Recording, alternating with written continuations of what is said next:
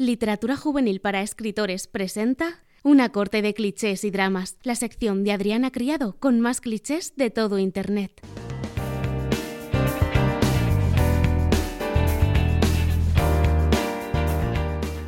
Hola Drama Queens, ¿qué tal? Qué fuerte ya el séptimo episodio del podcast. Eh, me estoy empezando a quedar sin idea y todavía quedan unos cuantos. Así que os recuerdo, antes de empezar, que podéis decirme de qué os gustaría que hablase en los próximos episodios. Tenéis siempre, a excepción de que se me olvide, en mi perfil un post con el anuncio del nuevo episodio. Eh, también tenéis em, en, el, perfil de Literatura Juvenil para Escritores eh, un vídeo o un post en el que se anuncia el episodio que acaba de salir. Y si no, tenéis mis mensajes de Instagram abiertos siempre que queráis. Un día más estamos aquí gracias a Literatura Juvenil para Escritores, así que si os gusta esta sección tenéis que darle las gracias a Laura Tárraga, que es la que hace posible que escuchéis mi maravillosa voz cada mes. Y dicho esto, empezamos con el episodio número 7 de una corte de clichés y dramas. Episodio número 7, surrealista. Y bueno, hoy voy a hablaros de El amor prohibido esa clase de amor que quieres desesperadamente, pero por algún motivo no puedes tener. Amo el amor prohibido. Es uno de los clichés que más disfruto porque normalmente siempre vamos a encontrar muchísima tensión entre los protagonistas eh, que va a hacer que estemos enganchadas desde el minuto uno. Yo por lo pronto me engancho rapidísimo a este tipo de cliché. Pero esa tensión también nos va a desesperar un montón. Porque lo único que vamos a querer durante todo el libro es que pase algo de una vez entre los protagonistas. ¿Vale? El amor prohibido además suele eh, llevar de la mano un slow burn, aunque haya mucha tensión desde el principio y tal, pero hay un slow burn mm, desesperante. Y creo que esto es algo que nos afecta a todas a nivel global y es que lo prohibido nos atrae. Lo prohibido engancha, da morbo, es sexy. Y a las lectoras de romántica no nos hace falta más para tenernos en el bote. Y bueno, en este cliché siempre vamos a encontrar lo, evidente, que la relación entre los personajes, por el motivo que sea, pues no puede suceder. Bien, ¿cuáles pueden ser estos motivos? Hay de todo, ya que este cliché puede desarrollarse en infinitas trama con un montón de subtramas mezclado con más clichés. Bueno, una barbaridad. Yo os vengo a poner eh, ejemplos, pero a la misma vez que os recomiendo libros con, con, este, con este cliché, ¿vale? Por ejemplo, eh, este es uno de mis favoritos, ¿vale? Y es que los protas sean enemigos porque pertenecen a bandos contrarios enfrentados desde hace, yo, qué sé, años, siglos, milenios. Esto pasa, por ejemplo, en Asesino de Brujas de Shelby Maury. Nuestra prota es una bruja perseguida por, pues, por sus mayores enemigos, que son los asesinos de brujas. Y de repente se ve forzada a casarse con uno de ellos, que no sabe que ella es una bruja. Bueno, a pesar de que esta saga no me gustó mucho, que de hecho la terminé abandonando en el segundo libro, la premisa me encantó, ¿vale? Porque ella tiene que mantener su secreto para sobrevivir.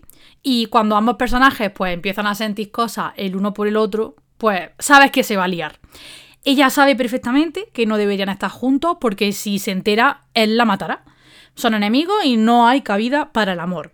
Por este motivo te pasas todo el libro, todo, esperando ese momento, que, porque sabes que va a llegar ese momento, en el que se destape la verdad. Y tu cabeza solo piensa, mm, ¿ganará el amor? ¿Ganará la enemistad? ¿Qué narices va a pasar aquí? Es que cuando un amor prohibido es porque son enemigos, madre mía. Ya no que pertenezcan a, varios a bandos contrarios, sino que de verdad sean enemigos. Que empiece con, con un enemies to lovers. Que los personajes tengan escenas en las que se amenacen que estén a punto de matarse, pero no lo hagan pues porque sienten cositas. Y luego cuando admiten lo que sienten, pues ellos saben que su relación es peligrosa, no solo porque está prohibida en sus cabezas, ¿no? Por lo que, lo que han crecido sabiendo, sino pues porque si alguien se entera puede ser una catástrofe, ¿vale? Porque no, al final no le afecta solo a ellos, sino a la gente pues de su bando o, o de su reino o lo que sea. Me encanta, me encanta. Otro ejemplo eh, es el mejor amigo de mi hermano. Aquí suele haber conflicto familiar y este cliché tiene también varias opciones. Yo voy a hablaros de dos. La primera, como pasa en Mala Fama, que es mi libro, la prota no conoce al mejor amigo de su hermanastro. Bueno, de su, sí, de su hermanastro, porque en este libro no es hermano, ¿vale? Es hermanastro. Porque viven separados. Pero cuando se muda con él, pues ¡boom! Conoce al susodicho. Y su hermanastro le pone una regla y es no te enrolles con mi amigo. Porque de hacerlo estoy seguro de que va a haber problemas, tendré que elegir entre mi familia o mi amigo y pues no quiero hacer eso porque os quiero a todos muchísimo. Y la segunda opción es eh, en la que el prota y, o sea, perdón, la prota y el interés amoroso sí se conozcan de antes. Como pasa, por ejemplo, en Fair Catch de Candy Steiner, que sale en español muy, muy pronto con la editorial Aya. O en Love Me, Amor Prohibido de El Kennedy, que es el primero del spin-off de, Off Campus. Em, en Fair Catch, el hermano, el amigo y la prota son amigos de toda la vida. Y en Love Me, él simplemente es pues, un colega del hermano. En esta situación no solo vamos a tener tensión entre los protagonistas, porque quieren estar juntos desde el minuto uno, sino que vamos a estar con esos nervios de decir, por favor, pueden enrollarse ya. Y a eso se añadirá el madre mía como se entere el hermano, porque aquí vamos a tener el típico hermano sobreprotector que, que no quiere que a su hermana le pase nada, ni pelearse con su amigo, ¿no? Todo esto. Y bueno, sabemos que, habrá conflicto, que habrá una pelea entre los tres implicados en esto y no vamos a poder dejar de mordernos la uña hasta que pase y veamos cómo se resuelve. Ahora os hablo de uno que no me gusta, pero sin embargo lo he disfrutado mucho en el ejemplo que os voy a poner. Y es el age gap, la diferencia de edad. Se puede dar en muchísimos contextos, profesor y alumna, jefe trabajadora, mm, no sé, mucho. Y a mí, personalmente, este cliché en la mayoría de ocasiones me perturba. ¿Qué por qué? Porque si no está bien desarrollado, nos vamos a encontrar en muchas ocasiones situaciones de abuso de poder. Y lo odio. El hombre, que suele ser el mayor, va a tener un control y un poder sobre la protagonista simplemente por ser mayor que ella. Y lo detesto con toda mi alma, no hacéis una idea. Sin embargo, me atreví a leer un libro con este cliché y me flipo. Os hablo de Birthday Girl, de Penelope Douglas. El age gap que tiene aquí, em, la... Em, perdón, el age gap tiene aquí como protagonista a mm, nuestra chica y el padre de su novio. Y sí, suena fatal. O sea, fatal. Yo cuando sacaron la premisa dije, ¿qué es esto, por favor? Solo leí este libro porque otro de la autora, el de Pan 57, eh, mm, me encantó. Y dije, venga, voy a darle una oportunidad ya que me gusta la, la, autora. Y qué bien que lo hice, me alegró un montón, porque es que de verdad, Birthday Girl me fascinó. Está clasificado como Dark Romance, porque es la especialidad de la autora, pero a mí no me lo pareció en absoluto. Toda la relación está muy bien llevada, justificada, no hay nada tóxico. Cuando hay algo que no es correcto, se dice, se hace saber. No pienso que se romantizase en ningún momento, sino que te da em, explicaciones bastante eh, aceptables. Así que me gustó, ¿vale? Eh, con el Age Gap tenemos una tensión extra porque no solo sabemos que cuando los conocidos de ambos personajes se enteren van a flipar en colores, sino que se te plantea desde el principio como algo prohibido que no está bien. Y eso hace que estés deseando que pase, porque no nos puede gustar nada más que lo prohibido, como ya decía antes. Además, sabemos que va a haber momentos cruciales em, en los que esta diferencia de edad afecte de alguna manera a la historia. Y normalmente, no siempre, pero normalmente, suele ser que el chico tiene pensamientos o actitudes un poco anticuadas o retrógradas que tendrá que eliminar, porque eso es lo que hace esa diferencia de edad principalmente. El pensamiento porque han crecido en tiempos distintos. De esa forma, pues la relación prohibida que puede resultarnos un poco no muy convincente puede gustarnos si el personaje, pues esos pensamientos los cambia. Así que nada, os animo a que le deis una oportunidad de vez en cuando a los clichés que nos gustan porque yo me he sorprendido al hacerlo con este cliché. por ejemplo. Y por último, uno de los clichés que más me gustan, los hermanastros. Me encanta, me encanta. Y de hecho, junto a la relación prohibida por ser enemigos, creo que esta situación es de la que más tensión nos da.